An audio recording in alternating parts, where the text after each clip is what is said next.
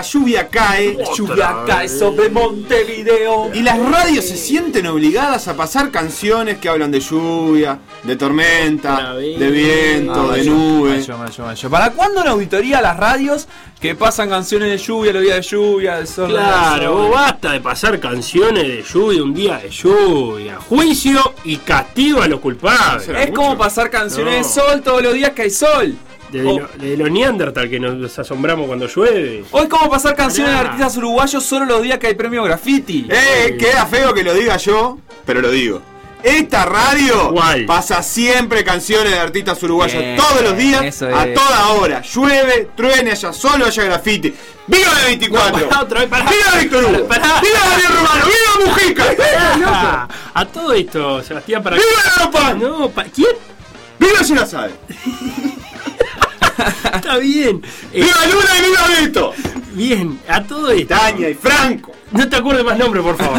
Qué precioso el de ayer, eh. No me quiero olvidar de nadie. Ayer cae agua, Felo, como para armar Aquamanía. ¿Qué va a ser un día precioso? Susana. Aquamanía, qué triste eso. Pero el clima no es todo en la vida. Vos dejen de hablar de clima. Eh, lindo día para hacer, yo qué sé, Brian García, por ejemplo. Ah, Sí, primera vez en la historia que al mismo día, atención, un deportista gana un premio charrúa y al mismo tiempo mete un tiro ganador en un partido de básquet. El que vende Eh. Pancho enfrente. No, dos panchos. A la mañana, elegido mejor basquetbolista del país durante el El de los 2019-2020. No, Brian García. ¿Por qué no tiene débito el de los vos? No, pero el lado Ah, sí, el del ah. kiosco sí. Y a la noche, tremendo doble para que Cordón le gane el primer partido por el ascenso a Urupán. Historia pura, eh. La verdad increíble lo que dijiste, Felo, apasionante. Historia pura, dijiste. Sí, Historia pura en el deporte, dijiste. no, Ah. no, pero si querés lo digo, historia pura en el deporte. Bueno, historia pura en el deporte, ¿sabés quién está haciendo? El ¿Quién? Krasnodar y el Midtjylland. Que esta semana debutan, hoy, hoy el Krasnodar, en la Champions League. Y como siempre que debutan equipos, parece una buena excusa para repasar sus historias y la de Ah, país. siendo así, demos paso sin más historia a la edición 681 de Por Decir Algo. Nico, ¿cómo Un programa que llegó tarde para el jueguito de desidia y desapego. Sí, pero qué nombre de dúo de payaso decide esa Ah, Por decir algo, en vivo, hasta las 15, en M24. brasilero, qué lindo. Murga joven. Jean-Pierre de Silvia. Murga joven, ¿no? Bueno, muchachos. Hola, de Tendría- Silvia. de- Deberían ser dos murgas, la decidia y, el, desapego. desapego. Y que tienen que ir siempre un- a primera y segunda hora. Bienvenido el estrés a este estudio. Eh, hola, Sebastián. retorno, ¿no? ¿Cómo estás, Sebastián?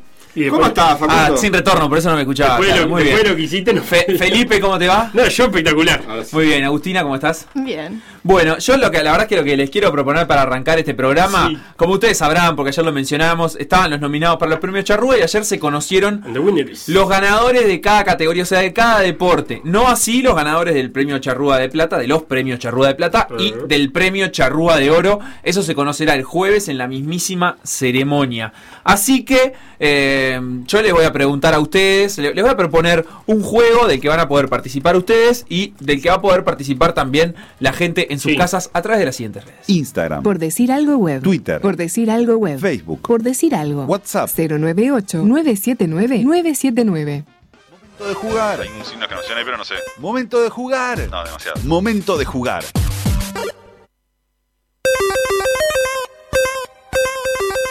Antes de darte paso al juego, Facundo, eh, creo yo que eh, es un lindo programa para que quiero advertir a la gente que durante todo el programa vamos a estar diciendo si se juega o no se juega Peñarol Atlético Paranaense, ¿está? Precioso. Si se juega o no se juega, me encanta. Porque Ah, porque en este momento está en debate porque cuatro jugadores, por lo menos del Paranaense, dieron positivo de Eh. COVID. Pero a mí me gusta toda esta danza del momento este que unos dicen que se juega y otros dicen que no, que después no sirve para nada, así es que más, me encanta. podemos no jugar eh, cuántos jugadores de Peñarol van a dar positivos si se juega el partido. Porque parece que el Ministerio de Salud Pública lo quiere suspender, pero la Conmebol no tiene protocolo para suspenderlo. ¿Y? Pero ¿Qué contale a la gente que no sabe. Hay gente del Atlético Paranaense que dio positivo y tienen Sí. positivo, pero Los- van a tener positivo igual, porque el partido, pero en eh, México saben. y. Capaz que se acaban de prender a la radio. Va, y- va a tener positivo igual y, y positivo. positivo. Cuando le hace seña a Beto, deja de escuchar, Facu. Sí, sí, sí, sí, sí, Santiago, le hizo un paréntesis ahí la, la, la cabeza. No creo para nada que Peñarol esté Paranaense, presionando para nada. para suspender el partido.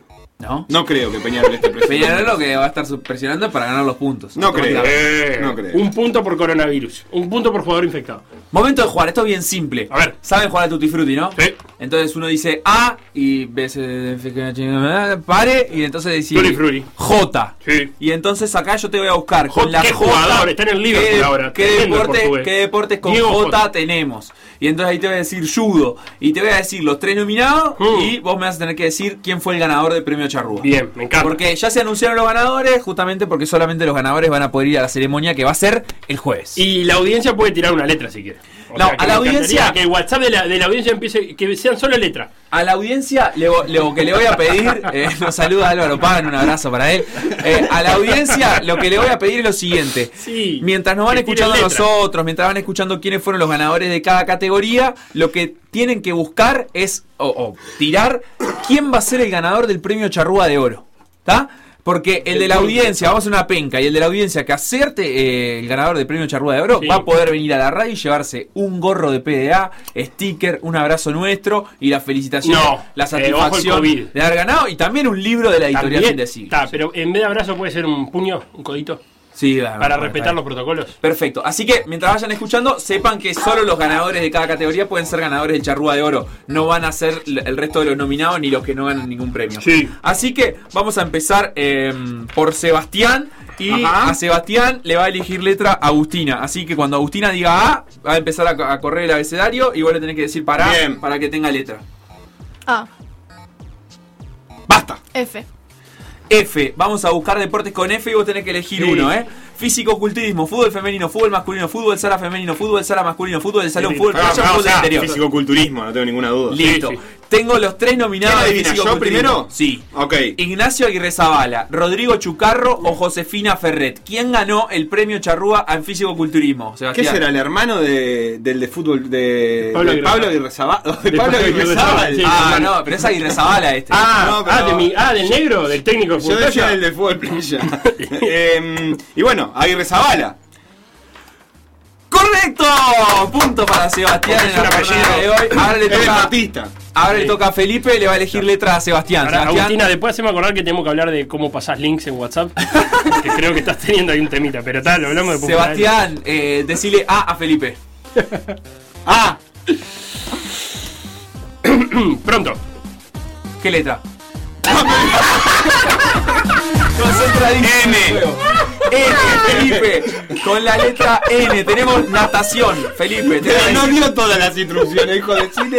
te voy a decir los nominados en natación. Natación. Nicole Frank, Sí. Martín Melconian y Micaela Sierra. El diario de Nicole Frank. ¿Quién ganó? Eh, La- Es No, fácil, es fácil. Nuestro amigo, No, nuestro es amigo. fácil, sí. es fácil. Nuestro amigo Martín Melconian. Correcto, Bien, Martín Martín, ganador en Bien natación. bocha. Bien bocha. Eh, Bueno, Agustina dale, dale. está haciendo trampa, está pispiando la pantalla, no es correcto eso. Eh, Felipe, le tenés que elegir letra a Agustina. Bueno, Agustina decía. Luis, No, el vos portero. Un Vos saludo tenés que Luis. A. A. ahora, ¿Qué letra? C. Perfecto, C. Eh, la C es. Un saludo de a C también. Sí, claro. ¿cómo Conrado. Pedro. Canotaje o ciclismo, Agustina. y ciclismo. Ciclismo, Sí, perfecto. Tenemos nominados. Italia. Vincenzo Nibali. Los nominados eran Fabricio Ferrari, Fabiana Granizal y Tomás Silva. ¿Quién ganó? Mm, Tomás Silva. Ciclismo, tatán, tatán. ¡Ganó Tomás Silva! Recordemos, Tomás Silva, juvenil. ahora que sabemos de uno, juvenil, que está Sí. corriendo en España. Sí, ¿Cuánto tiene? no. ¿17 años a esta altura?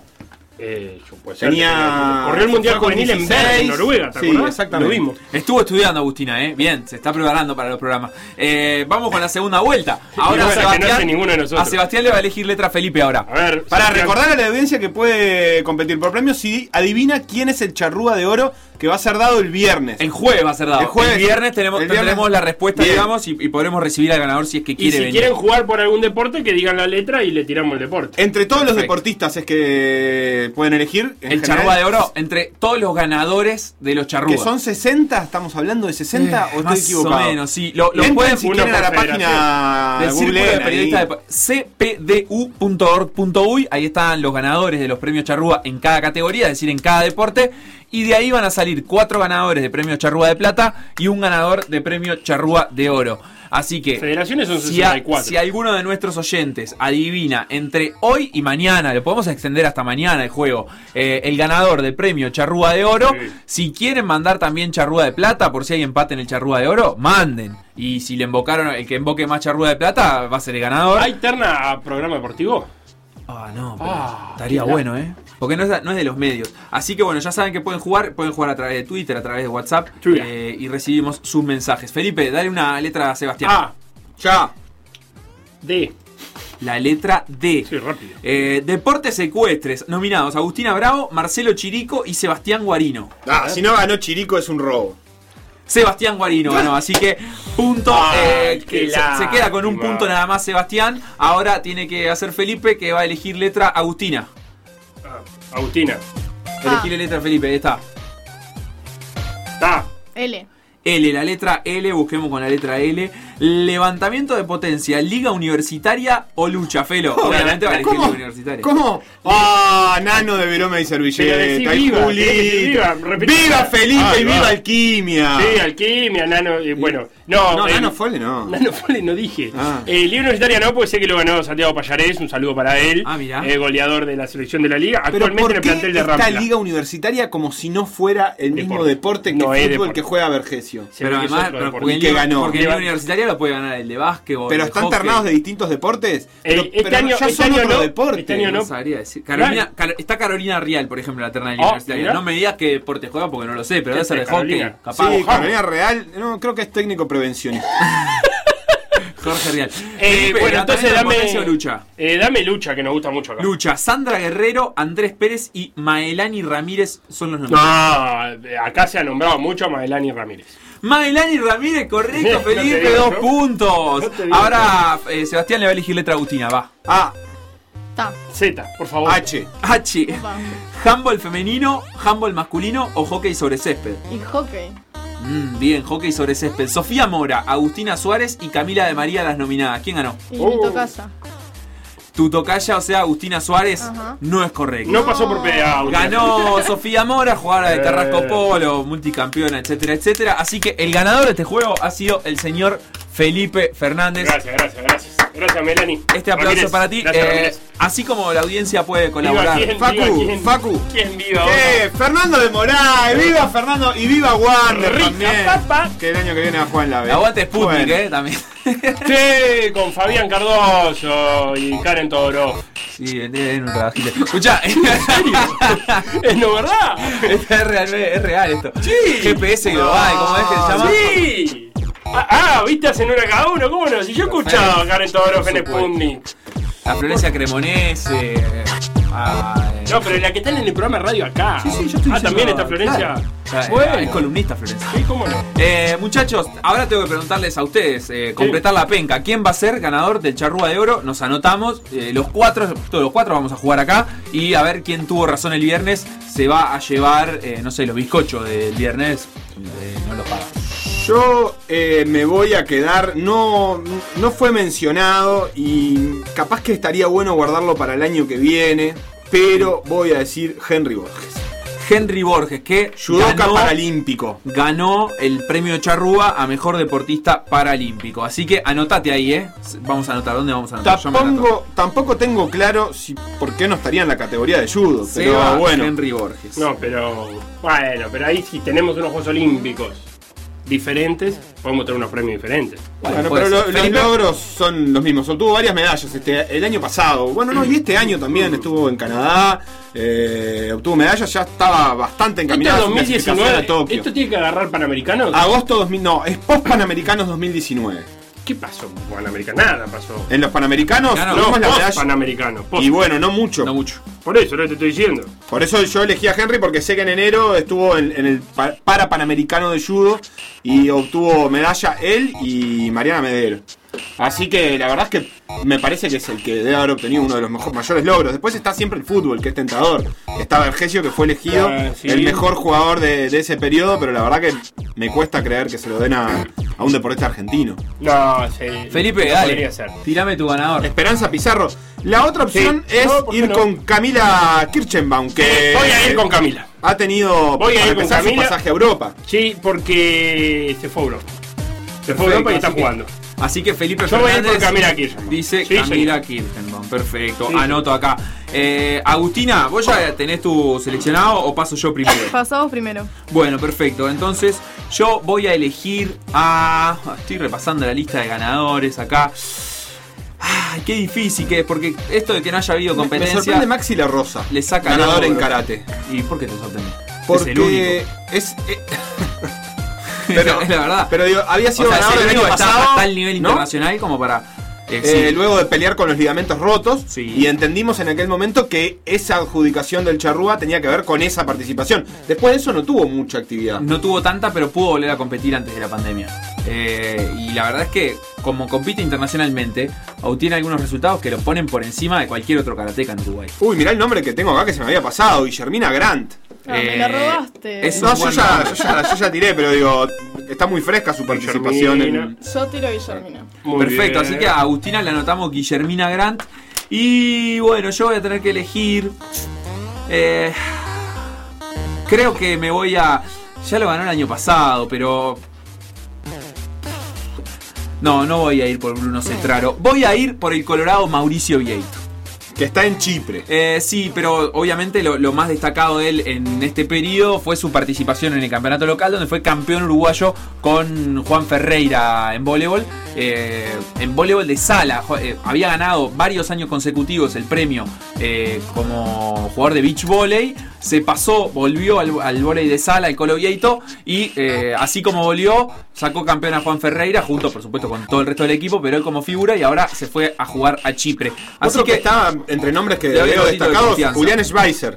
Está en surf. Yo entiendo que eh, su medalla panamericana 2019 no está exactamente contemplada en este periodo, pero puede sumar y puede ser un candidato. No hay eh, medallistas panamericanos habitualmente en Uruguay y él es uno de los que está. Así que. Schweizer. Schweizer, Julián Schweizer. Eh, me gusta también. Así que puede ser uno de los candidatos. Por acá llega un mensaje que ustedes ya algo comentaban de que Vergesio podía ser ganador. Bueno, nos mandan un mensaje eh, dando a Vergesio como ganador de Charrúa de Oro. Podría ser, ¿por qué no? La verdad es que sería un poquito injusto con tantos deportistas uruguayos, ¿no?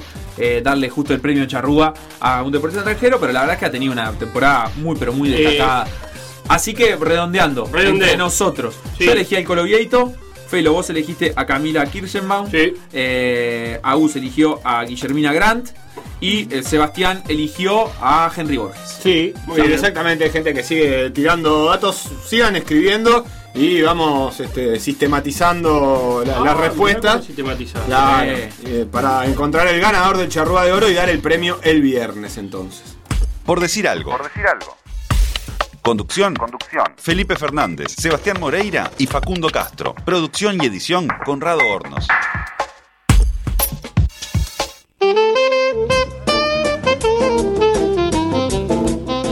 Veníamos hablando de esto y va a ser el tema del día hasta que haya una decisión final. Atlético Paranaense Peñarol tienen que jugar esta noche a las 21.30 por la fecha 6 de los grupos de la Copa Libertadores, pero eh, han sido detectados. No hay una versión oficial, así que voy a decir lo que se está circulando, que es, algunos dicen que dos, otros dicen que cuatro casos. Dos jugadores Dos y jugadores y dos eh, miembros del staff Ahí- de la delegación. de ahí me confusión Lucas entonces. Halter y Walter, los dos jugadores positivos de COVID, eh, está yendo autoridad del Ministerio de Salud Pública, autoridad no, en realidad, o una delegación del Ministerio de Salud Pública, al hotel donde se está quedando el paranaense para hacerse cargo de, de la situación. Están en veremos si se juega o no se juega. Eh, ya se está empezando a especular si suspende el Ministerio de Salud Pública, qué pasa, si Peñarol pierde los puntos, si Conmebol sanciona de alguna manera a Uruguay. Eh, no se sabe. Est- Están diciendo, eh, se está diciendo un montón de cosas. Yo creo que lo que podemos tener en cuenta como certezas es que la Conmebol es muy difícil que suspenda un partido de Copa Libertadores. No ha pasado, ya ha habido, todos lo sabemos, bastantes casos de, de COVID en varios planteles. Y la Conmebol siempre ha tenido la decisión de jugar. Incluso hubo selecciones en las eliminatorias que perdieron jugadores eh, en planteles mucho más reducidos y de donde no hay de dónde tirar venimos- de suplentes y la Conmebol no suspende. Boca, Ahora, Boca jugó con falsos positivos o con esos positivos que, que no contagian. Que no contagian. Positivos que no contagian. Eh, pienso en las eliminatorias porque es un lugar donde vos tenés 23 jugadores y si se te faltan 3, no tenés Sí, otros 3 para traer. El único matiz que tengo para esto es que no recuerdo que haya habido un caso tan cercano al partido con la incertidumbre que eso genera de hasta dónde eh, se extendió el contagio. Porque vos ahora, por más que testes a todo el plantel y a toda la delegación, eh, todavía podés estar en un periodo de ventana de esos de contagio. Entonces hay como algunos matices que creo que en ese sentido la situación es relativamente novedosa. Acá hay algo. COVID hay. Sí, hay COVID. La Conmebol lo va a querer jugar. Eh, Ahí no hay ninguna duda. Conmebol va a querer jugar y va a dar el ok para jugar porque en en ese sentido ya se ha manifestado en otros partidos, en otras situaciones. El problema es que entramos en esa eterna zona gris donde los gobiernos locales no se pueden meter en el fútbol porque acarrea sanciones. Entonces, si hoy, con, el, con todo el buen tino que pueda tener Salud Pública, dice no, no permite jugar, se viene un lío grande con Conmebol. Y se, vendría- me imagino yo que es un lío que se va a canalizar a través de la AUF. Entonces, el fútbol y su realidad paralela puede llegar a escapar. Yo creo que en cualquier otra actividad de este país donde se detecten dos positivos de COVID en una delegación que va a disputar con otra delegación, o que va a estar en el mismo lugar. Bueno, Felipe, digamos que si acá aparece alguien que tiene un positivo, nosotros no podemos venir a trabajar, por ejemplo. esas son las reglas. Eh, Esas son las reglas en general. Claro, pero son las reglas uruguayas. El problema acá es que estamos hablando de reglas Comebol. Nacional, Liverpool se suspendió por un caso positivo en aquel momento, el de Felipe G2. Y después se suspendió el partido de la B, recordame, Tacuarembó Rocha. Eh, Puede ser, si no me equivoco, fue el partido de Tacuarembó Rocha que se suspendió porque había algunos casos positivos. Ese reglamento corre, pero a la Conmebol no le importa. Lo que yo diría es que si se termina suspendiendo el partido, el perjudicado puede llegar a ser Peñarol, inclusive. Claro. Porque la Conmebol sanciona al equipo al que no lo dejan jugar. Ha pasado de equipos que no pueden salir del país en, en algunas ligas. Ahora en, en Italia no se terminó decidiendo todavía, pero aquel Juventus Napoli, Sí. que al Napoli no lo dejaron viajar y lo que le, porque tenía casos y le dijeron, mira, lo que pasa acá si vos no viajás es que perdés el partido. Sí, y final. a a mí no me importa si el Ministerio de Salud Pública no te dejó viajar. Este, ese es el, el clima en el que se, en el que se está jugando. Eh, entre todo eso y ahora las informaciones más bien tienden a, a decir esto que estamos diciendo, que es que el partido se va a jugar porque la Conmebol no va a dar el brazo a torcer. Hoy hubo eh, hubo tweets, hubo actividad en Twitter, ah, hubo actividad de arroba Mario M. Saralegui, de Mario Saralegui, director técnico de Peñarol, que decidió, eh, en una práctica que me parece que también, mm, de vuelta, yo con Saralegui siempre tengo el mismo, el, el mismo tema que es rescatarle la coherencia. Es decir, Saralegui piensa que esto es una motivación y por lo tanto tuiteó de mañana.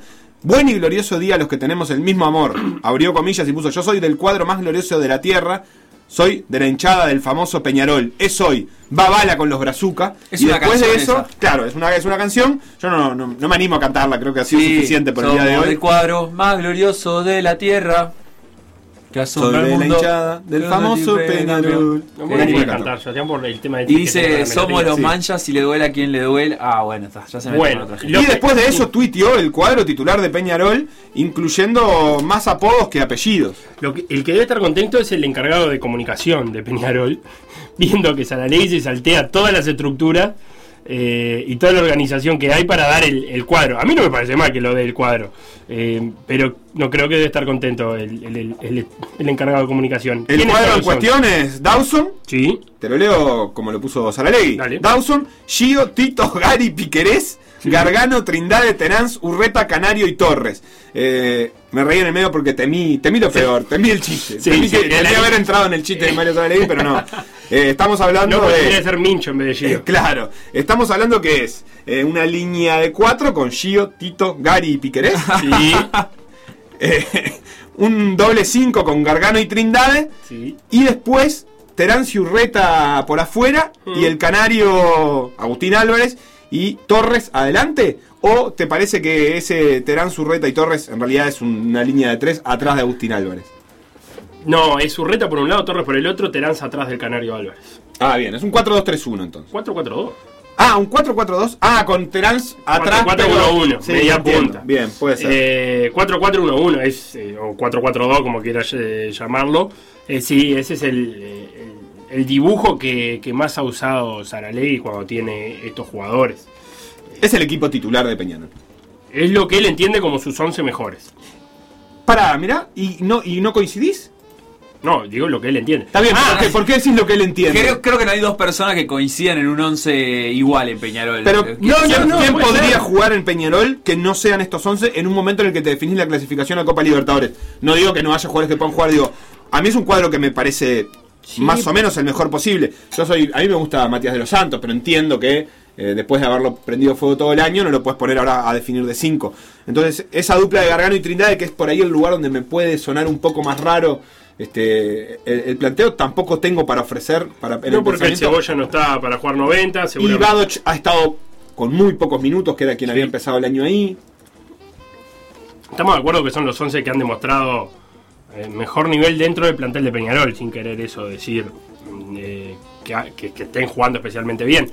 Eh, se va a enfrentar a un Atlético Paranaense que me parece que, que todo lo que se pueda decir en la previa va a quedar matizado por, por cómo lleguen en estas horas, porque esa incertidumbre de, casos positivos también se vuelca para adentro. Es difícil abstraerse de, lo que, de lo que estás viviendo horas antes de jugar el partido. Atlético Paranaense que ya está clasificado a, la segunda fase. ¿Y qué es lo que precisa Peñarol para clasificar hoy? Precisa ganar primero que nada. Sí, en realidad, sí, precisa ganar. Eh, Patético Paranense lleva con 10 puntos, diferencia de gol de 3. Si- llega con 7 puntos, diferencia de gol de 2. Peñarol tiene 6 puntos y tiene un 0 en la diferencia de gol. Colo Colo también tiene 6 puntos, pero tiene menos 5 diferencia de gol. Colo Colo y Wilstermann van a jugar en Chile a la misma hora que Peñarol y Atlético Paranaense. Si Peñarol gana y Wilstermann no gana, Peñarol clasifica. Ese es el camino de la lógica, digamos. ¿Wilterman dónde juega? Siempre y cuando eh, Colo Colo no logre absorber los, me- los cinco goles menos que tiene con Peñarol si ganan los dos. Yo creo que podemos mantenernos en el escenario de lo probable y decir que Peñarol si gana y Wilterman pierde o empata, eh, va a clasificar y Colo Colo no va a absorber esa diferencia de gol. Atlético Paranaense llega en zona de descenso en el Brasileirao. No quiere decir nada porque me- yo creo recordar... Todos los cuadros brasileros están siempre en zona de descenso eh, todo el año. Pero además creo recordar que, que la vez anterior que Peñarol jugó con el Paranaense también llegaba en zona de descenso. Eh, el, el Paranaense después se terminó obviamente salvando, si no, no estaríamos hablando de él en, en el Brasileirao. Wilterman si gana clasifica, es un dato que eh, hay que tener en cuenta porque Peñarol no depende de sí mismo, no le alcanza con la victoria y listo. Si, si Jorge Wilterman gana en Chile, clasifica. Claro, tiene que ganar en Chile. Tiene que ganar en Chile donde la verdad es que tampoco es una misión imposible. No, pero Colo Colo también yo supongo que se estará jugando o intentará jugar su, su, su vida en la Sudamericana. Sí, pero Colo Colo también está en posición de descenso en Chile y tampoco tiene mucho changüí para andar, eh, mucho para andar regalando en, eh, en el campeonato local. Este, y además depende de un resultado que es que Atlético Paranense, con un cuadro relativamente alternativo, eh, le saque puntos a Peñarol en el eh, campeón del siglo. Entonces, por ahí lo de Colo Colo requiere de un par, de que se enlacen un par de resultados más. Así que tampoco me extrañaría que Wilstermann termine ganando. Colo Colo hizo tres goles en lo que va de la Copa Libertadores. Dos a Peñarol en aquel partido. Eh, eso le permitió, eh, con esos tres goles, obtuvo dos victorias. 21 a 30 el partido, 20 a 30 la transmisión de Por Decir Fútbol. 20-30 la transmisión de Por Decir Fútbol. Eh, yo creo que, que, que Peñarol completa, completa un ciclo con este partido que empezó en aquel momento en que asumió Saralegui y que tenía como objetivo llegar a este momento con la posibilidad de clasificar. Este, creo que esto le va a terminar de alguna manera de cerrar la evaluación de este periodo a, a Saralegui y a Peñarol, porque Saralegui puso todo por este, por este partido, por esta clasificación, y si la logra, habrá tenido un recorrido coherente que cumple con su objetivo, que era el que se había planteado. Si no, eh, me parece que es mucho lo que tiene para perder Peñarol, porque termina poniendo en tela de juicio todas las decisiones que fue tomando durante el campeonato, eh, durante el torneo de apertura y también en el intermedio de, rotación de plantel y que le hicieron perder puntos. También le hicieron perder puntos los titulares, eh, pero, pero, pero le, le termina poniendo toda en tela de juicio el último mes a Peñarol. Yo creo que eso sucede cuando vos te planteás objetivos que son casi que exclusivamente resultadistas y no de funcionamiento, porque Saralegui no vino a decir primero precisamos que el equipo funcione bien, vamos a construir un equipo que tenga estas características, o a mí me gusta que, o me gustaría que el Peñarol de Saralegui sea recordado por estas otras características. No fue por ese lado el discurso. Entonces, cuando no va por ese lado el discurso, vos te atás y, las conclusiones las tenés que sacar casi que exclusivamente por el resultado. Y eso es un camino cortísimo. Porque, porque no puede ser que vos, dependiendo del resultado de hoy, hayas hecho o todo bien o todo mal en el último mes. Eh, y no puede ser que vos pienses que hoy ganar es un objetivo como si, si no hubiera que trabajar para eso. Como diciendo, "Ta, planto un equipo hoy y que si que- gana, gana y si no gana, no pasa nada. Hay casi un, paralelismo trazable con el estudiante de, de liceo, de facultad. Eh, el, el discurso de Saralegui en los últimos días fue, si, si conseguimos la clasificación en la Copa Libertadores, salvamos el semestre. ¿Qué es salvar el semestre? ¿Peñarol se lleva alguna copa por salvar el semestre? Suponiendo que lo que quiere Peñarol son resultados, ¿no? O sea, cayendo dentro de la lógica del resultadismo. ¿Qué gloria acumula Peñarol por salvar un semestre? Bueno, Gloria no sé, Entonces, pero. ¿para qué estudia el plata estudiante? ¿Para salvar exámenes nada más? ¿O después de- realmente precisa eh, terminar eh, esa, esa formación eh, del liceo, de la facultad o lo que sea, con la posibilidad de ser un ciudadano formado, un, un profesional en algo y, y poder ejecutar eso de la mejor manera No, cuando, yo creo que el, cuando salva- le toque el salvar el semestre responde incluso. Responde a los resultados. Ah, y- bueno, sí, pero salvar no. el semestre. Y no, y responde a una cuestión económica. Responde a una cuestión económica. Yo creo que pasar a la segunda fase, salvar el semestre, cuando habla de salvar el semestre exclusivamente como pasar a la segunda fase, es económico, porque ni siquiera dijo ¿Sabes salvamos que Saralegui dice eh, Peñarol salva el semestre y, y él, él está pensando con cabeza de dirigente en si hay plata o no hay caja en el club? Sí. ¿Puedo decir que Saralegui está pensando en eso cuando dice se salva el semestre? Yo digo que tiene un, un Ah, discurso muy está- alineado con el está, le está hablando al hincha y le está diciendo, bueno, si, si clasificamos a la Libertadores, no estamos tan mal. Eh, pu- pueden seguir confiando en nosotros, salvamos el semestre, tenemos chance de llegar a algún lado. Y es como que mantener vivo eso. Capaz que los dirigentes lo piensan así. Al mismo tiempo, te diría, si fuera así como lo piensa Saralegui, Peñarol se mete en problemas económicos casi que solo, porque su forma de gestionar un club, su forma de, eh, digamos, manejar un plantel deportivo es la de acumular futbolistas, contratos caros, eh, pases caros y no priorizar eh, tener una, unas finanzas saneadas. Entonces, después, si tenés que salvar el semestre todos los años para ver si subsistís económicamente, me parece que tiene más que ver con lo mal que, que te, o sea, con cómo te metiste en ese agujero que con lo, con lo que la realidad te está, te está proponiendo. ¿Cuáles son el resto de los partidos de la jornada de hoy en la Libertadores, Sebastián? Estos partidos que mencionamos que van 9 y media cierran la fecha junto con eh, el grupo de San Pablo eh, Binacional, Liga de Quito y River, el grupo D que tiene a Liga de Quito con 12, a River con 10, a San Pablo con 4 y a Binacional con 3. Por lo tanto, eh, no hay mucho para, para ver en ese, en ese horario que es el de las 9 y media. San Pablo va a jugar de local con Binacional, River va a jugar de local contra Liga de Quito. Si River gana se quedará con el primer puesto del grupo, si no será para Liga de Quito. Y San Pablo le lleva un punto a Binacional, significa que Binacional tendría que ganarle a San Pablo en Brasil para clasificarse en ese tercer puesto de Copa Libertadores. El grupo que sí tiene acción es el que va a ser a primera hora, que tiene a Santos con 13 puntos, recontra clasificado y recontra primero, a Defensa y Justicia con 6, a Olimpia con 5 y a Delfín con 4. Está lindo ese grupo, ¿eh? Está lindo, los nombres no son evidentemente los más atractivos, pero Olimpia va a jugar de local contra Delfín y Santos va a recibir a Defensa y Justicia. Si se da la lógica esta de los locales y de los equipos pesados y ganan Santos y Olimpia, serán quienes se clasifiquen a la segunda rueda, pero eh, está abierto el grupo. Si Defensa y Justicia gana en, en Santos, este, también será el clasificado. Y está en juego, obviamente, el tercer puesto ese de Copa Sudamericana. Estos partidos que- van lo que 7 es- y cuarto. Lo que es curioso de ese grupo es que eh, va a haber un clasificado con 9 puntos o menos, y probablemente con menos, porque el único que puede alcanzar 9 es Defensa y Justicia, que con una victoria y llegar a 9 puntos clasificaría, pero juega de visitante contra Santos. Hay que ver si alcanza esa victoria. Y en cualquier otro caso, podría clasificar Def- Defensa y Justicia con 7, podría clasificar Olimpia con 8, eh, podría clasificar eh, el equipo Delfín ecuatoriano siete. Delfín con 7. Eh, me parece un grupo raro en ese sentido, Este, en cuanto a, mm, a- a- a- a la cantidad de puntos que va a tener Es ese que. Delfín y Olimpia ganaron un partido de los cinco que jugaron. Y están totalmente con vida. De hecho, Olimpia diría yo que es el que mejor llega perfilado a esta última fecha. Defensa y Justicia ganó dos partidos. O sea que el, el otro clasificado va a tener dos victorias y no más que eso, a menos que Defensa termine ganando en Brasil. Es un poco extraño. La Copa Libertadores ya tiene a 11 clasificados en total a octavos de final. Recor- recordemos, Nacional, Boca, Gremio, Atlético Paranaense, Liga de Quito, Racing, Palmeiras, River, Flamengo, Santos y Guaraní. Así que solamente cinco cupos quedan por definirse en esta última fecha, uno del grupo G y uno del grupo C, o sea, el de Peñarol, eh, son los que faltan definirse y después el resto de la semana que seguiremos con actividad de Copa Libertadores, evidentemente. Chiquilines, por acá, Copa Libertadores, seguiremos actualizando, evidentemente, qué pasa eh, con el COVID. Sí, y ¿sabes qué más? Eh, el, el dirigente, el representante de Ariel Nahuelpan, ¿Qué? no le atiende el teléfono a Peñarol. ¿Y por qué? Y capaz que no pagó el roaming. Pero, pero le sobra plata porque. ¿No? Un milloncito de dólares. No le está atendiendo el teléfono. Capaz que lo están llamando a un número desconocido en Peñarol. Para mí tiene que mandarle un número WhatsApp. ¿Vos atendés número desconocido? No, la verdad pues. es que no. Eh, señor Peñarol, escríbale un WhatsApp y dígale que lo va a llamar, si no, no te va a atender mal el encargado del agua pan. Lo que pasó en por decir algo.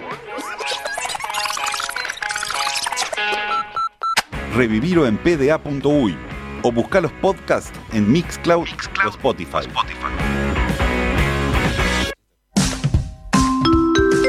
Ladies and gentlemen, and welcome to Jetstar Flight Take Modo avión. El deporte como excusa.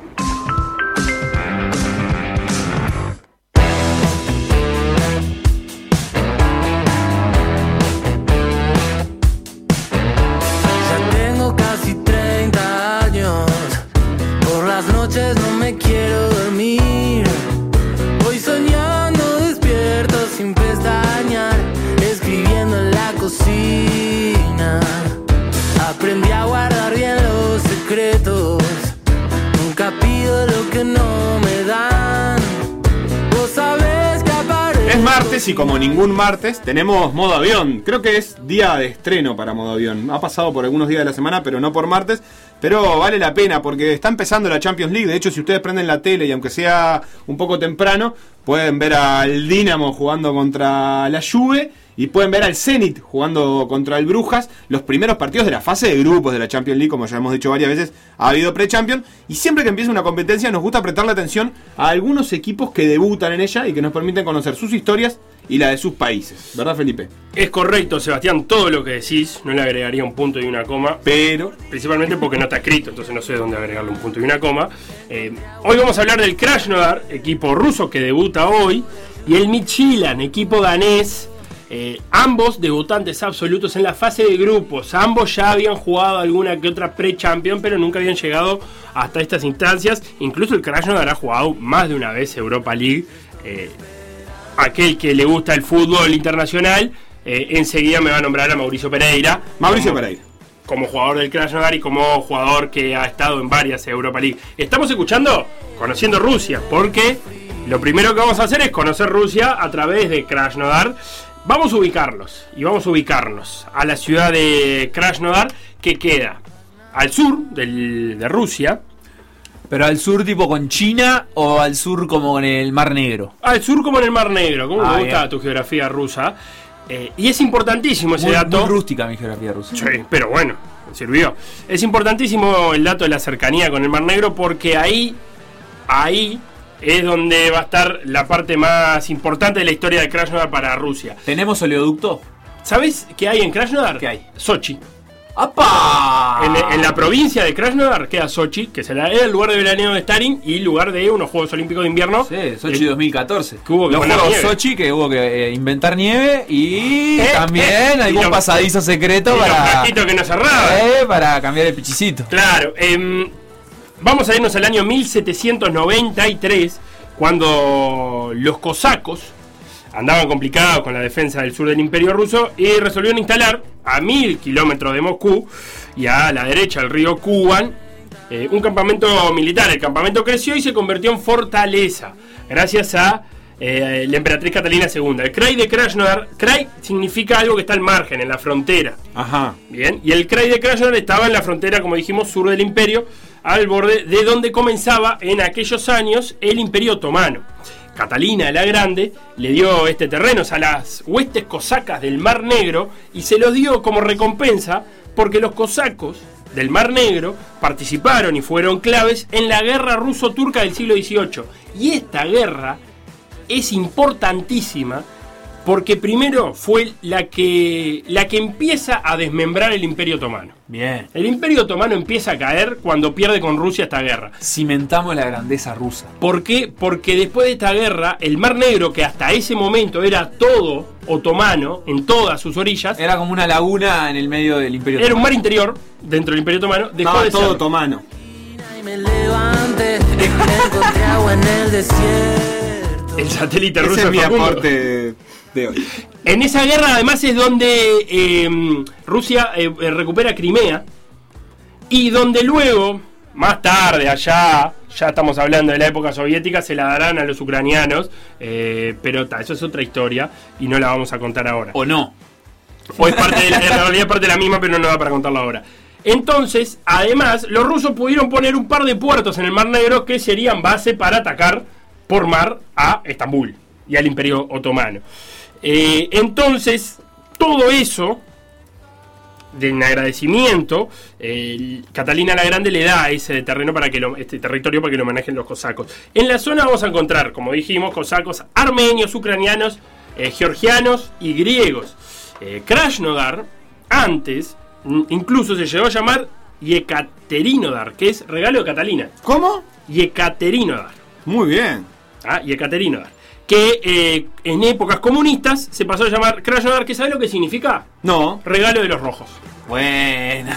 Claramente. O sea que. eh, Nodar es regalo. Nodar es regalo, eso es lo que quería Gan- concluir. Ganaron el relato, ¿no? no dar Y regalo. rojo, porque- por lo tanto, es. Crash. Crash.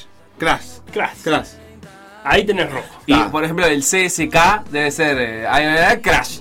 Claro, el porque, es, porque y sí, porque es el, el- el cuadro del ejército rojo. Sí. La, la K debe ser de eso mismo, de Crash. En, en Krasnodar después vamos a hablar, pero tenemos un derby que teníamos un derby que es este entre el Krasnodar Fútbol Club, que es el que estamos hablando ahora, y el Kuban, Krasnodar Kuban por el río que, que por allí discurre. Y Krasnodar es, según la revista Forbes y Wikipedia, pero vamos a decir Forbes porque Wikipedia nos resta, eh, la mejor ciudad de Rusia para hacer negocios. Sí, no tengo duda. Eh, tanto que, por ejemplo, el presidente del Fútbol Club Krasnodar es Sergei Galitsky, que es el dueño de una cadena de supermercados allá, y le dio para poner un cuadro. Y si tendrá amigos poderosos, que el primer año que lo funda juegan en la B y salen quintos, quintos, no deberían haber ascendido, pero la Liga Rusa los invitó a jugar en primera antes que al tercero y al cuarto, que no los invitaron. Perfecto. Fueron directamente al quinto porque Sergei Galitsky es amigo de sus amigos y sus amigos son poderosos.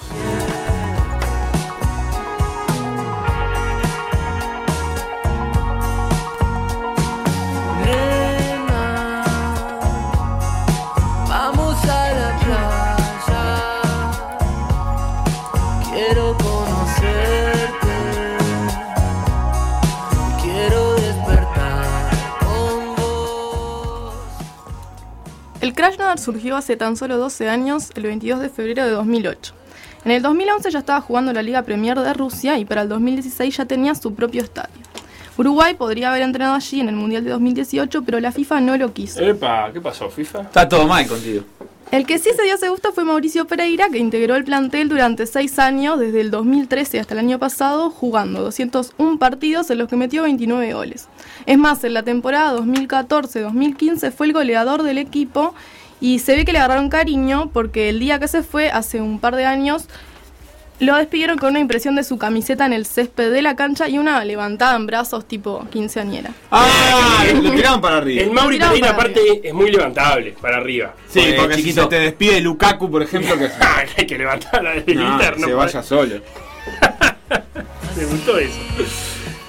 Y en ese partido se ve que los teros, como los suelen llamar, igual que los uruguayos, además de ser amorosos ese día estaban contentos porque habían logrado pasar a la fase previa de la que hoy es su primera Champions League. ¿Los teros? Eh, le hice los Los teros. teros. Así ¿Al que. Krasnodar? Sí. Sí. Ah, Así recién que- me vienen a decir esto ustedes. Pero, ¿y ¿te lo dijimos o no te lo dijimos? Pero qué No. tarde, pará. Yo lo que voy a convocar ahora es a- al departamento de catadores de himnos. Sí. Le voy a pedir a Beto que vaya poniendo el himno del Krasnodar. Pero- y a vos te voy a pedir que vayas googleando el escudo del Krasnodar. Quiero aclarar un detalle. Mauri Pereira entonces participó de este camino. Mm, No, bueno. O sea, no de la fase previa, pero sí de la clasificación a la fase previa. No, no, estamos hablando de hace un par de años atrás cuando el Ah. Krasnodar jugaba fase previa, pero no Pero llegaba a la. Champions, claro. No a lograba esta misma. Bien, Exactamente. A ver cómo dice el himno. Para, rebobinámelo, Beto, rebobinámelo que no escuché el principio, a ver si empieza. Ah, me parecía. Con un grito de gol. Sí, para que se entienda. Recordemos que es un cuadro del 2008, o sea, es un himno moderno, moderno. Medio himno o canción del mundial. Puede ser. Ahora, ahora cuando arranque a cantar me, me dirá si te da Rusia. Está compliquetti.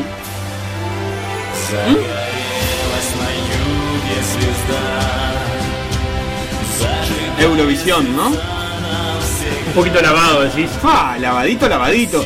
Eh, hay que, ¿Cómo se llama el instrumento ese que sonó en un momento? Ah, el que le va para la arriba. persiana, sí. Ese me gusta, ese me da Es fantasy. una porquería, Me ¿eh? da League of Legends, me Qué da. porquería, por Dios. Eh, me pareció un tema de Frozen. Sí, sí, sí. Para mí esto es un tema de Disney. Frozen. Bueno, tengo otro ¿qué problema. crees del, Disney del escudo? ruso. Del De- escudo. del himno te vamos a decir eso, claro. Del escudo tengo un problema que es verde. ¿Y qué pasa? Y no estuvimos hablando, yo no entendí mal o esto era el regalo de los rojos. Ah, decís El que el- crash es, no era rojo y no da regalo. y el mar es negro. Y el mar es negro. ¿Y por qué es todo verde el escudo? Bueno. Para, la tercera equipación es negra. ¿Y la segunda? Todos los eran, no los teros. Los toros, no los teros, era. Ah, era- bueno. Eso era lo otro que te iba a decir. Los toros, los teros. Porque eso es lo otro que te iba a decir. El escudo tiene un toro ahí y a mí no me estaba cerrando. Pero arriba del toro no habrá un tero. No, no, no, es toro, es el toro. coincidencia. Eh, está- no importa, es de nuestro suelo igual. Está en nuestro escudo ahí, así Por suerte Agustín estudia comunicación y no zoología. Sería complicado. Bueno, ¿qué tiene un toro. parece el toro altero? Claro. Bueno, En, Eh, bueno, es malo, te en- corre. En toro. Perfecto. nada. El escudo, la verdad que eh, es digno de esta época. Se nota que es un escudo sin tradición. No sé qué pensás. Tiene como dos bucelas arriba, eh, en un bordado, en un voladito que tiene además una pelota. eh, y no, no aporta mucho. El suelo donde está el toro es un La- suelo ajedreceado. Lo, lo que no está, lo que no es indigno de esta época es el mantel ese que le pusieron abajo al toro. Y Eso que además tiene una de los años herradura. que 50. Sí, pero, pero ¿sabés qué me da a mí? Me da a, al fondo ese que te- en el que te pasan las cosas cuando querés que sean editables, que no sé cómo se llama. Sí, el- las imágenes. La. Eh, este, como el. ah, en el. en PNG. punto. Claro, un PNG que te viene con, con ese fondo ahí pixelado, pixelado no, pero la verdad que la verdad que es espantoso este equipo, Felipe.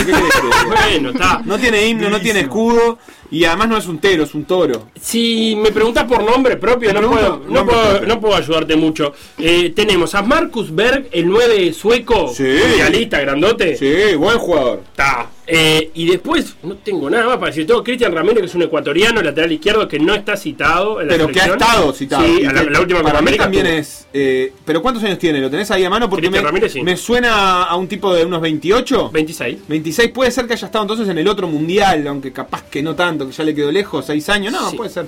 Eh, y no tengo otros, man- otros nombres más, así que así dejamos. Al Krasnodar, que es un Ah, el Krasnodar entonces 3 puntos, ojalá que quede eliminado rápidamente Bueno. en, la, en la fase de grupo porque no, no, no tiene mucho, mucho camino. para de mí. la, de la zona de los cosacos, decíamos, donde Tony Padilla alguna vez definió esa zona del mundo de Rusia como el lejano oeste ruso.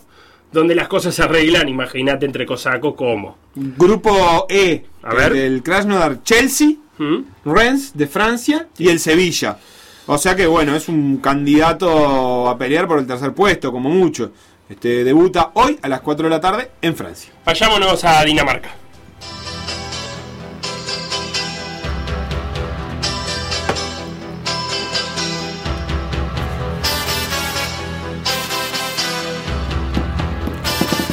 Si este, es el himno, eh. si este es el himno, me voy a hinchar No, este no, cuadro, no, eh. no. Escuchá.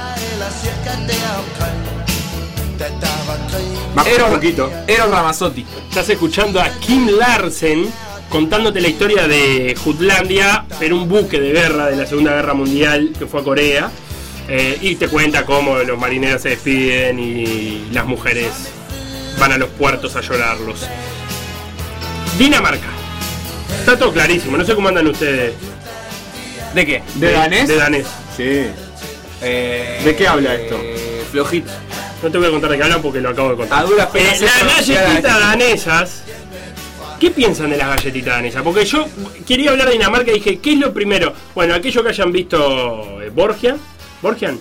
Los Borgia. ¿Los Borgia? ¿No? ¿Se llama así la serie danesa? No, los Borgia, no, Borgen.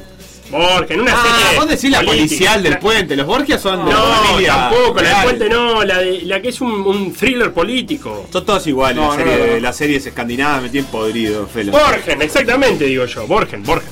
Bueno, si no vieron la Borgen, serie danesa, Borgen. eh, lo primero que a mí se me viene a la cabeza con Dinamarca son las galletitas danesas. Sí. Y además me surge que nunca vi una caja de galletas danesas en un lugar que no fuera la casa de una abuela. O sea, si en una casa hay una caja de galletitas, pero no vive una abuela, no son galletitas danesas. No son. Y si vive una abuela Sí. y, y tiene galletitas, pero no son danesas, ¿es realmente una abuela? Mm, Pará, pará. yo, yo, yo igual creo que para configurar como abuela tiene que tener la lata de, de galletitas en esa. Si después abrís la lata y tiene un costurero, eh, tiene, Bueno. no sé, palillos, o Mm. tiene cualquier otra cosa, no importa. O caramelos. Lo que importa es que tenga una lata que en algún momento haya contenido galletitas. eh, cuando se acabaron, ¿cuántas, galle- cuántas latas de galletitas en esa querés que tenga? Lo otro. Nunca comí galletas de No, te iba a No. decir, son todas del mismo gusto, ¿no? Cambia la forma, pero el gusto es el Sí, mismo. algunas tienen un poquito más de azuquita, otras un poquito menos. Yo creo que son galletitas para comer con algo. Como que no es una galletita que me dé placer comer solas. Tipo, tengo que estar tomando un té, un café, ¿me explico? Te entiendo. Tiene que ir acompañada. como Claro. que Hay que bajar con algo. Sí, sí, está bien. No, no es una de estas rellenas que. Estas No, obleas claro. rellenas que las puedes comer sola. Exacto. Bien. Eh, ¿Tenemos claro el, el mapa de Dinamarca? Eh, sí, clarísimo. Es eh, largo, Ah, Dinamarca corto. se divide en tres. No, no sé cómo es. ¿Está? Zelandia, que es una isla donde está Copenhague, Sí. que es la isla más grande aparte. Eh, Fionia, que es la otra isla, Sí. donde está Odense. Ahí en el diome. Bien. Y Jutlandia, que no es una isla, Ah. que es la península. es la península. que geográficamente está al norte Dinamarca y ahí donde termina el mapa de Dinamarca empieza Alemania. Claro. Que es toda una historia esa para contarla de la frontera entre Dinamarca y Alemania que ha cambiado de, de lado para un lado y para el Única, otro. única frontera terrestre de Dinamarca. Correcto. La otra tiene conexión por puente, pero es con Suecia y no- no- hay, hay agua en el medio. Es correcto. Jutlandia se llama así por los jutos del pueblo, el pueblo juto que ahí quedaba. eh, y el Midtjylland, y acá quiero convocar a, a Sebastián como también catador de nombre que sos, Midtjylland significa ciudad del medio. Ajá, bien. Eh, la ¿Por literalidad. qué medio? ¿Y por qué? ¿Por qué la literalidad? ¿A vos, te, vos te convence la literalidad? Sí, yo soy muy ¿Sí? hincha de la literalidad porque siento que hace honor a, a algo medio primitivo nuestro que es eh, nom- el nombre surge después del uso que se le da a las cosas. Yo lo que me imagino Sí. es que hay un tipo ahí y le dice, ¿a dónde vas? A la ciudad del medio, esta, y la ciudad del medio, ciudad del medio, ciudad del medio, y queda como, Claro, pero voy a, medio de a- a vaca Eso muerta. mismo, eso mismo. Bueno, Yo estoy- había yo una estoy vaca quemado, muerta. Pero el medio te lo da otro. Bueno, Bueno, te sentí que estás en pero el medio. hace Pero- homenaje histórico, porque No. vos vas a entender todo cuando te expliquen por qué a Ciudad del Medio de qué. Pero para mí vos me- entendés que era lo importante ahí. ¿De dónde, dónde dijimos que queda en Zealand? en En Jutlandia. Jutlandia. Sí. Y Jutlandia está todo menos en el medio. Claro, o pero sea, lo que hay en el medio es la isla donde hay una ciudad que se llama Odense, por ejemplo. O sea, eh, un cuadro con la ciudad del medio tendría que ser del medio. pero eso es de en la esta isla época. del medio. Claro, pero lo que pasa es que eh, cuando le pusieron Ciudad del Medio no era del medio de Dinamarca. Por ejemplo, vos ves Montevideo te dicen el centro. Sí. Y bueno, esto no está en el centro. Está bien. A mí lo que me da la sensación cuando vos le pones medio es siempre eh, que es la ciudad en la que se la ponen el extranjero. Yo pasé por acá, porque esta es la del medio. Pero el que vive ahí no vive en el medio de nada. Paso ahí. de las carretas, paso molino, lugares de paso, te explica la historia el nombre literal. Bueno. Ubicada en el centro de la península de Jutlandia, Herning es una ciudad rural y tranquila que desde su fundación en la segunda mitad del siglo XIX se ha dedicado a la industria textil. ¿Viste? Bien. Abro paréntesis, Herning es la ciudad del medio. Si ustedes lo buscan en Wikipedia en inglés, el nombre es el mismo del del cuadro. Midtjylland. Midtjylland. Claro. Claro. Perfecto. Ah, bien. Pero bien. además de lana y extensos campos de brezales, si como yo no sabes lo que son los brezales, son arbustos de diferentes colores resistentes al fuego. ¿Al fuego? Al fuego. Ah, pero yo quiero de esos Hay en mi casa. violetas, hay rojos, hay blancos, son como Da, flores. dos violetas quiero yo. Sí. En Herning hay hockey, ciclismo y fútbol. Buen fútbol. Bien. Bueno, ¿cómo se dice? Midtjylland. Que significa ciudad del medio. Fue el nombre elegido para nombrar al club que surgió en 1999 a partir de la fusión de dos cuadros chicos.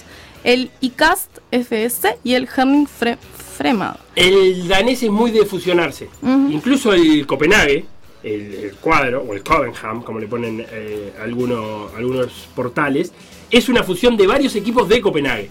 Dijeron, "Bueno, vamos a juntarnos para hacer uno solo para representar a la ciudad. Como hacían los vikingos. Que eran como distintos reyes y se juntaban todos para ir a invadir a otro. Bueno, esa tradición en clubes. Perfecto. ¿Está? Notable. Los lobos, pará, le dicen los lobos, estamos confirmados, no serán los zorros. Si quieren lo buscamos, pero. A mí me tenía que haber equivocado mucho. Los lobos. Puede pasar. A pesar de la modestia de ambos, el mayor éxito lo tuvo Licaz, que fue tercero en primera en 1990. A 12 meses de su fundación, los Lobos, o lo que sea, ascendieron a primera. Tres años después se convirtieron en finalistas de la Superliga Danesa en 2003, creo que en 2005 también, y finalmente lograron abrazar el título en el 2015. Perfecto.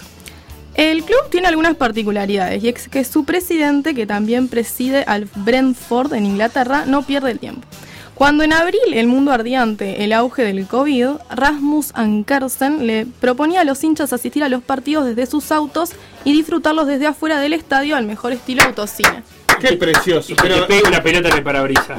porque ahí va, eso te iba a preguntar. El estadio bajito, capaz le, le pasaba el pelotazo. O capaz que se fue a jugar un campo de entrenamiento. Recordemos, y ya que Maxi lo trae, ya que trajiste al Brentford, que el Michelin es el club que comentó Guzmán Montgomery del uso de Big Data junto con el Brentford, que se basaba sus contrataciones en un modelo particular del uso de los datos y que mal no le fue. Co- eh, columna de Guzmán Montgomery que pueden encontrar en Spotify, en la web de M24, etcétera, etcétera, en la web de PDA. Nada más le fue eh, tres títulos de liga para ellos, 2015, 2018 y 2020. Y además título de copa en el 2019 para el Michelin. Y volvemos a poner un himno para ver qué tal nos parece. Bueno, Pasa que si sos Sí. escandinavo es una papa, ¿eh? es una papa, con esos tambores de arranque.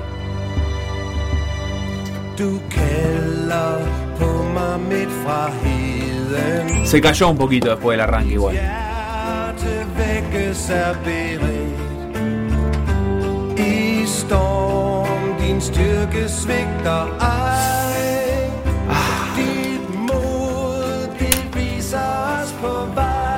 Les falta murga a Europa, ¿eh?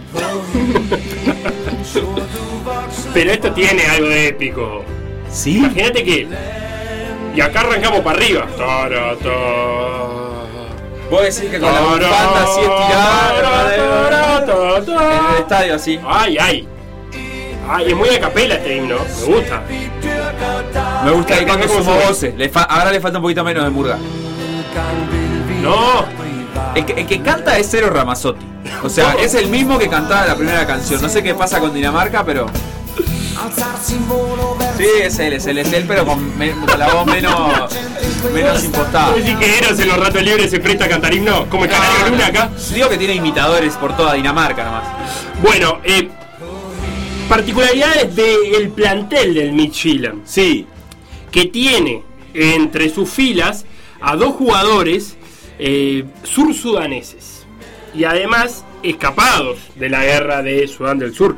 Recordemos, Sudán del Sur nace como país en el 2011, luego de una guerra con Sudán, con su vecino Sudán, de unos 20 años, y ni bien nació Sudán del Sur, al ratito creo, a los pocos meses ya estaba en una guerra civil interna entre ellos mismos. Entonces los sur-sudaneses, su- breve disrupción, Sudán siempre fueron dos cosas. Una era hasta donde llegaba la desembocadura del Nilo y otra cosa al sur. Más, no se podía ni pasar en tiempos inmemoriales. La verdad porque tenía el Google Maps en Dinamarca y Ah, ya me perdí. no, pero no importa, porque esto, es breve. Em, incluso los egipcios llegaban hasta Sudán, no a Sudán del Sur.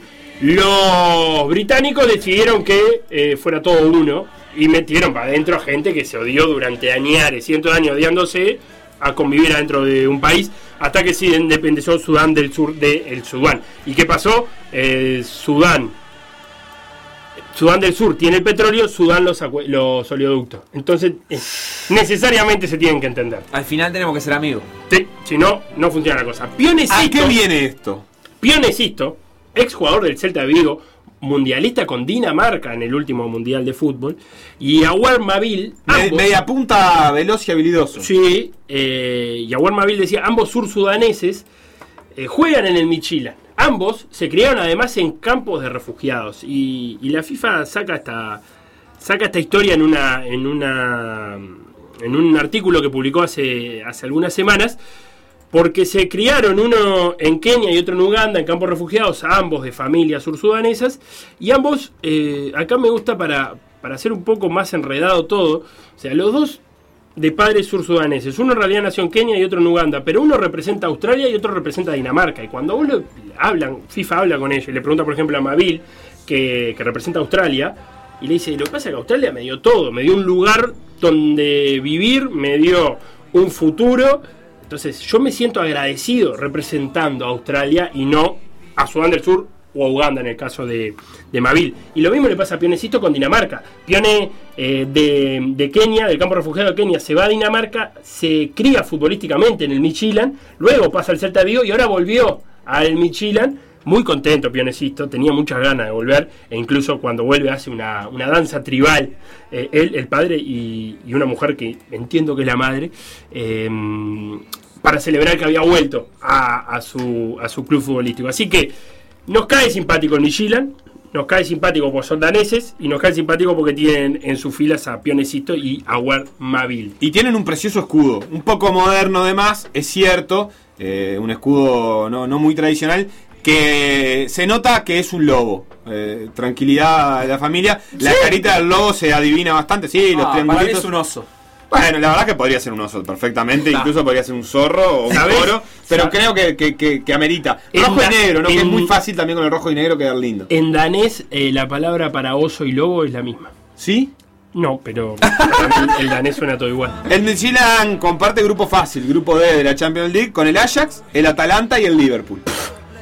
O sea Pero- que eh, pronóstico de eliminación en la primera fecha, te diría, debuta mañana a las 4 de la tarde contra el Atalanta en la ciudad del medio, justamente.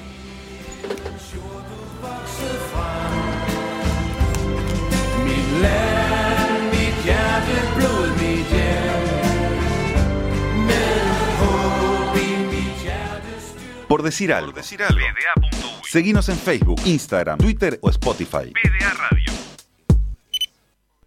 Redes. M24. En Twitter, M24 Radio. en Instagram, M24 Radio. en Facebook. M24.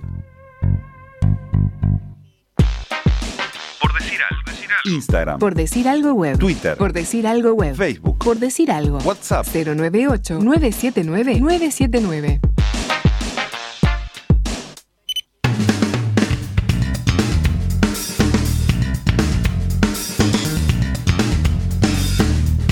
Noticias. Noticias.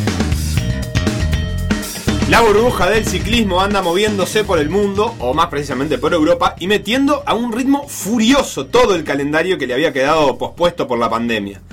Tan intensos están los ciclistas que las dos competencias más importantes después del Tour de France, es decir, la Vuelta de España y el Giro de Italia, se están disputando simultáneamente. Esto de que se disputen simultáneamente es a partir de hoy que la Vuelta de España empezó su recorrido de tres semanas, que no será tan nacional, sino que más bien estará volcado al norte del país, lo cual a esta altura del año, octubre en todos lados, pero allá más invernal, implica bastante lluvia y quizás hasta nieve. Ni que hablar de que además tendrá mucha etapa de montaña.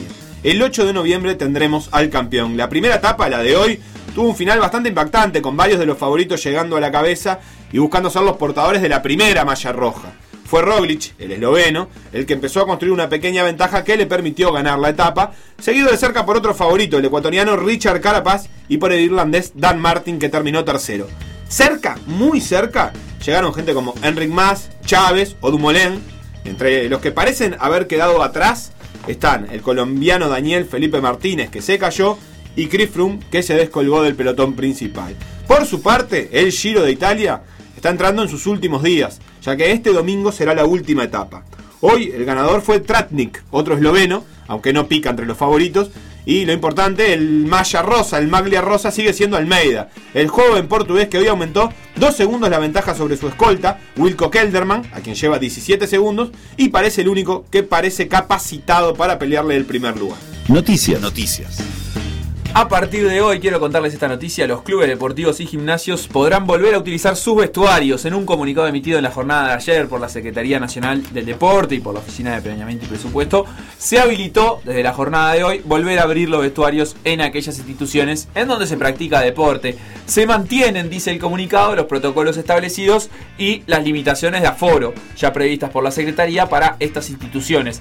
Eh, este nuevo paso para volver al normal funcionamiento de recintos deportivos desde de que en marzo se recomendará primero el cese de las actividades y luego la reapertura bajo estrictos protocolos sanitarios. Así que ya sabes, Felo, ahora podés bañarte después de entrenar, que si no, o llegas a la radio, entras al estudio, che. está que no se aguanta. vos.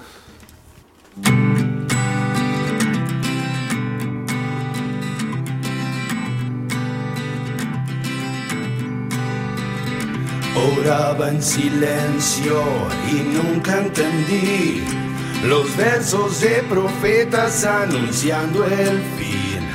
Fui muy poderoso hace un tiempo atrás. Logré el milagro santo de partir el mar. Yo soy entre muchos un ser especial, capaz de que me fajen y resucitar. Podés ensartarme con fierro en la cruz, aun cuando fui yo el que te dio la luz. Pero no soy como tú, soy el indio negro que curó a Jesús. Juré serte fiel, darte toda mi fe.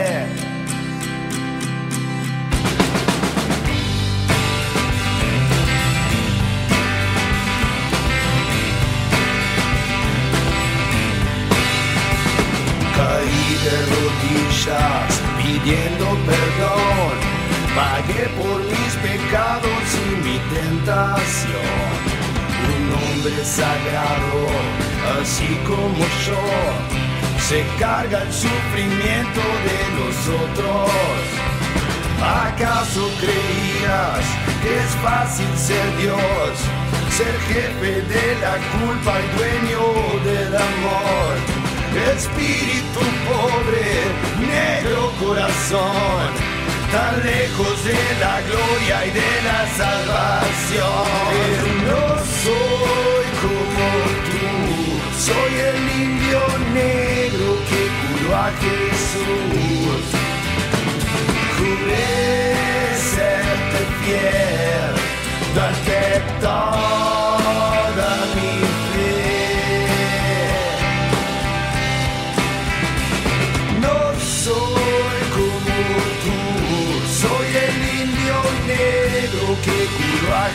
Jesús.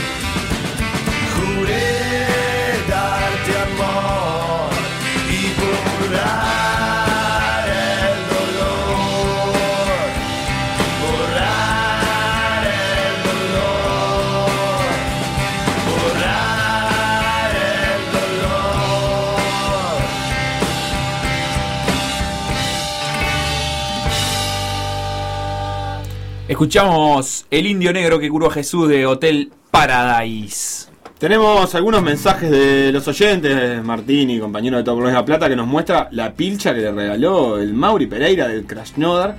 Krasnodar es una pilcha de entrenamiento, me parece, o No, me parece que es la- de baile. de- No, es la de vestir, como la con la que llegás a la práctica, la que te vas de la práctica, o la, que, paseo, sí. o la que usan los entrenadores, ponele. Este, también eh, Andrés y Marón que nos mandan la foto de las galletitas danesas, Felo, mira. Ah, de las galletas danesas no, de la caja de las galletas Sí, danesas. sí, de, la lata, porque no Lo que no está bueno nada. es que, viste, acá estas tienen eh, varieté. Hay Sí, una que son como de chocolate ahí. me parece que hay una que tiene chips de chocolate, o sea, por lo menos lo que muestra la lata, ¿no?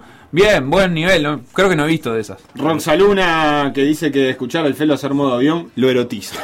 Yo qué sé, Felipe. Roxaluna es muy, Este, muy erotizable, sí, me parece. Sí, sí. Mónica el escribía por Imperio ahí. Otomano le, le gustó mucho esa parte del Sí. Imperio Otomano, pero no vamos a seguir leyendo cosas así. Mónica escribía por ahí también diciendo que le gusta cuando hablamos de cualquier cosa.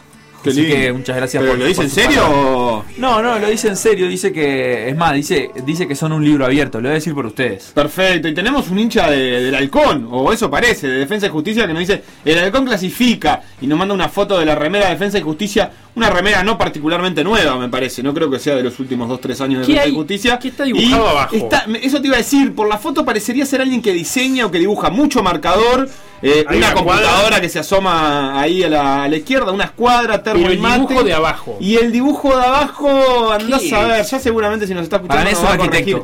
Pero puede Ay, ser, para, también hay un aunque hay mucha curva para ¿Se- arquitecto. ¿Se está cortando las uñas? No, no, ese, bueno, ese dibujo, corta- ese dibujo es libre. eh, Está, estaba dejando volar su Eso inspiración. de rojo es un alicate, se corta Eh, las uñas. Es un alicate. Y tiene una reunión, por lo que veo. Tiene una ¿sí? reunión que está ahí anotada en la libretita que está bajo los marcadores, que dice reunión, por lo menos son los apuntes Y hay. 5 pesos, ¿no? Tres monedas de uno y una de dos. Todo. Cinco pesos y un, eh, un portarretrato. Eso sí que es añejo, ¿eh? ¿Siguen Eh. existiendo los portarretratos? Sí, pero con a mí cuando me lo regalan siempre quedan con la foto con la que vienen, ¿entendés? Claro, es que no es tuya. Que no- es, es una playa paradisíaca. eh, O de una aquí. persona random. Gracias por esta foto, Manuel, que nos ha permitido saber tanto de vos. Ni te digo si abrimos la fotito de, de querido. de WhatsApp, ya aprendemos todo. Sí. Pero no lo vamos a decir. Está, está. Adelante, Facundo, con el torneo. eh, segunda edición de básquet, el Metro. El famoso Metro tuvo ayer su primera semifinal en esta serie El Mejor de Tres.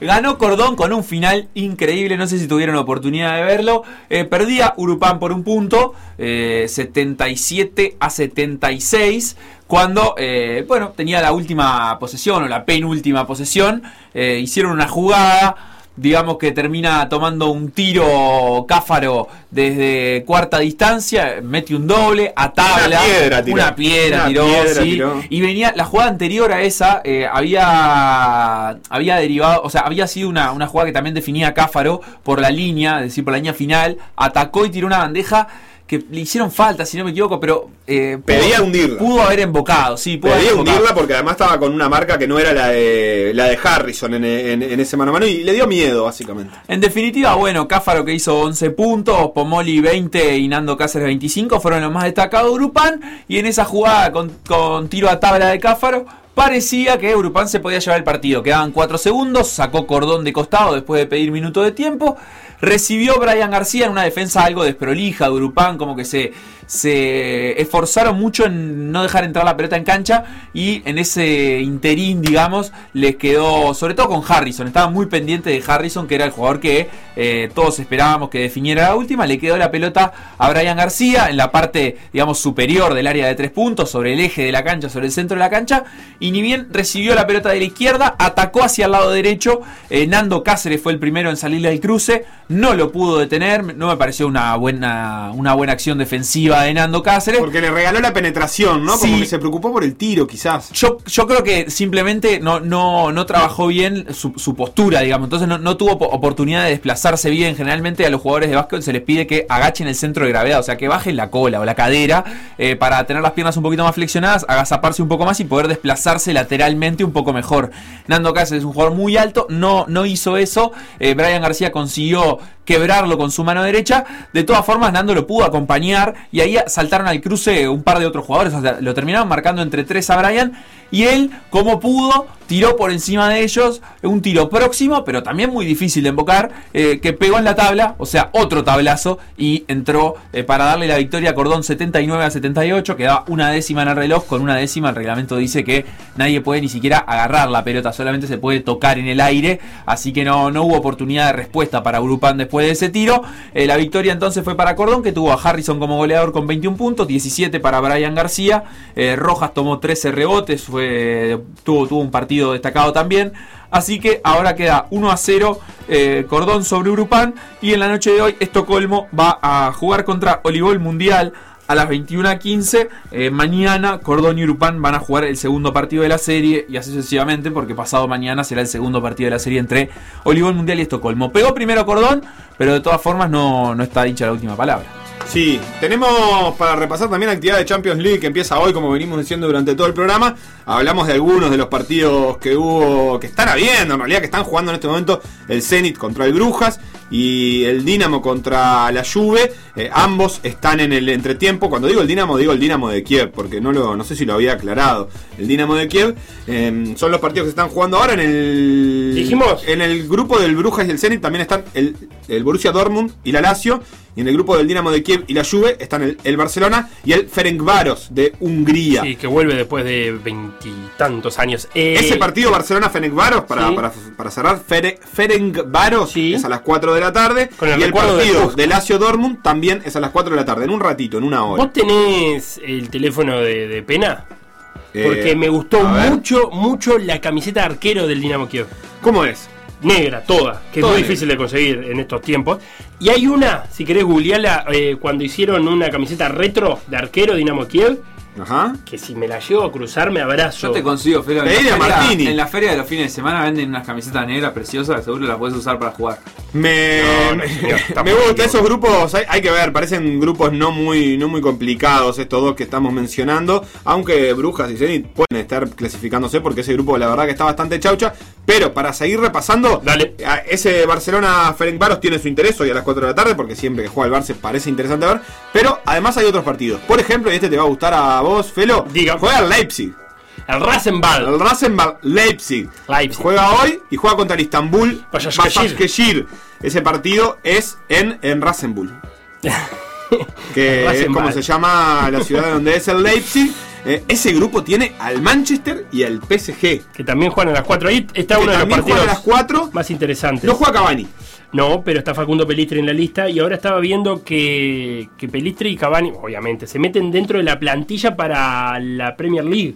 O sea, anunció los 25 jugadores que van a ser parte de, la temporada y entran los... Bueno, Cavani era obvio que iba a entrar, Pelistri también, o sea que está- ya entró en la consideración de Solskjaer, ya viajó, hoy presumiblemente va a estar en el banco, si está en el 11 inicial no, no entiendo nada. ¿En el banco igu- igual decís? Porque Hay- yo creo hay que permite una lista, largo. sí, hay banco largo, creo que permite una lista Son larga. 11, pero, pero bueno, la verdad que ya estar en el banco, la verdad que es interesante para Pelistri. Tiene. Eso, esto que está diciendo no significa que vaya a jugar particularmente mucho, pero lo- los, los cuadros europeos, a veces cuando compran a alguien, les interesa por lo menos verlo en algún partido. Y si no lo tenés anotado en esa lista, capaz que no lo podés ver ni, ni un minuto. Este, en, en España, por ahí lo que se usa más es mandarlo a la filial, que tiene como un- una dinámica más sencilla de intercambio, pero eso en, en los cuadros de, de Inglaterra no se puede, así que por eso Pelistri también está en esa lista. Hubiera sido muy, muy, muy poético que Cavani debute Sí. en, en, el- en la cancha del Paris Con un hat-trick. Que era de hecho lo que todo el mundo estaba esperando, creo. Que debute hoy en el Parque del Príncipe. Pero bueno, Van a jugar de vuelta Sí. en 3-4 semanas, así que ahí va a tener la oportunidad. Ese partido va a ser en Manchester, evidentemente. Mm, Te iba a decir los otros partidos que Sí, se juegan hoy. te voy a decir el otro destacado antes que me lo diga, que es Queda para mí que solo, creo, así Sí. que- No, eh, la Lazio y el Borussia Dortmund ya me la nombraste. Sí, porque están en el grupo del Ah, Zenit y el Club de Brujas. Y el Rennes Krasnodar, inmirable. Y es raro ese partido. Vos sabés que quiero ver en el Rennes juega, déjame Sí. chequearlo rápidamente, aunque no lo tengo tan rápidamente a mano. eh, un jugador que es. Estuve repasando hace un poquito la Ay, recordame. Bueno, está Rugani, el jugador de la Juve. Hay un par de nombres conocidos. Está Ensonsi, aquel jugador que jugaba en el Sevilla. Mira. Eh, está. Wilson, sí, ese es bueno. Sí, pero me olvidé Marfileño, nombre del ¿no? que te quería decir. Me quiero morir. ¿Pero de qué No jugaba? ¿En qué nada. parte? Me voy, me voy, me voy. ¿En qué parte del mundo El jugaba? media punta este que juega muy Terrier, bien. del Castillo. Del Castillo, qué jugador. ¿Sí? No importa. vamos. Bueno, no, te decía que el otro partido sí que es interesante ver es el Chelsea-Sevilla. Sí, de las interesante. 4 de tarde. Me parece que, que, que es un buen partido de fútbol ese. Cuando hay gol de la Juve, Lo hizo Morata. que tiene la peor camiseta de la historia de la Champions League, seguro, ¿no? Está muy buena para camuflarse durante los incendios, viste que ahora está de moda que se incendien las cosas. Eh, si vos vas a un incendio con esta camiseta vas camuflado, porque es muy naranja y tiene como pintita, o sea, está como el, camu- el camu- típico camuflaje militar, pero en tonos de naranja y negro. La verdad que es horrible. ¿Qué suena? Pero, porque, Porque hablamos de la Juventus. Y porque uno se, La se erotizó, ¿no? Dijo alguien que se Sí, eh, Erostizó es cuando te gusta mucho un disco de Eros Ramazzotti. Claro. Eh, la Juve gana 1 a 0. Hace un rato ponía a Mr. Chip eh, que nunca un equipo que hizo el primer gol de la fase de grupos de la Champions fue campeón de la Champions. El primer gol lo acaba de hacer la Juve, que es de los aspirantes más desesperados al título de la Las Champions. estadísticas están hechas para romperse. Bueno, o capaz que no. A las 4 de la tarde entonces tienen 6 partidos de Champions League para elegir. Eh, los turnos quedaron más tempraneros de lo habitual. Por ejemplo, mañana van a tener un par de partidos a las 13.55 y de vuelta 6 partidos a las 4 de la tarde. Así que la Champions, eh, para que vayan organizando sus rutinas, está un poquito más adelantada que habitualmente y también un poquito más concentrada en ese horario de las... De las 4 de la tarde, 6 partidos a las 4 de la tarde me parece un desperdicio de partido. Qué preciosa camiseta del arquero. Hasta acá, por decir algo, Sí. y a partir de acá, El programa que después de viene la después. tanda, el programa que viene después, que se llama Todo por la misma plata. con